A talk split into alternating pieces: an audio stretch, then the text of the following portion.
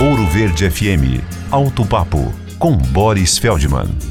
Vamos falar a verdade, a Citroën tava para acabar aqui no Brasil por falta de lançamentos, de investimentos, de concessionárias pós-venda, até que ela entrou para o guarda-chuva da Stellantis, junto com Peugeot, Fiat, Jeep, e aí voltaram os investimentos, a sinergia dessa holding, e no ano passado já surgiu um novíssimo C3 com a marca registrada da Citroën, estilo um misto misto de hatch com SUV. Para esse ano, a novidade será o C3 Aircross, sete lugares para brigar com Chevrolet Spin. Mas ainda falta a cereja do bolo, o terceiro C3 que será meio sedã, meio SUV, para brigar com o Volkswagen Nivus, Fiat Fastback, um arrojado design que chega em 2024.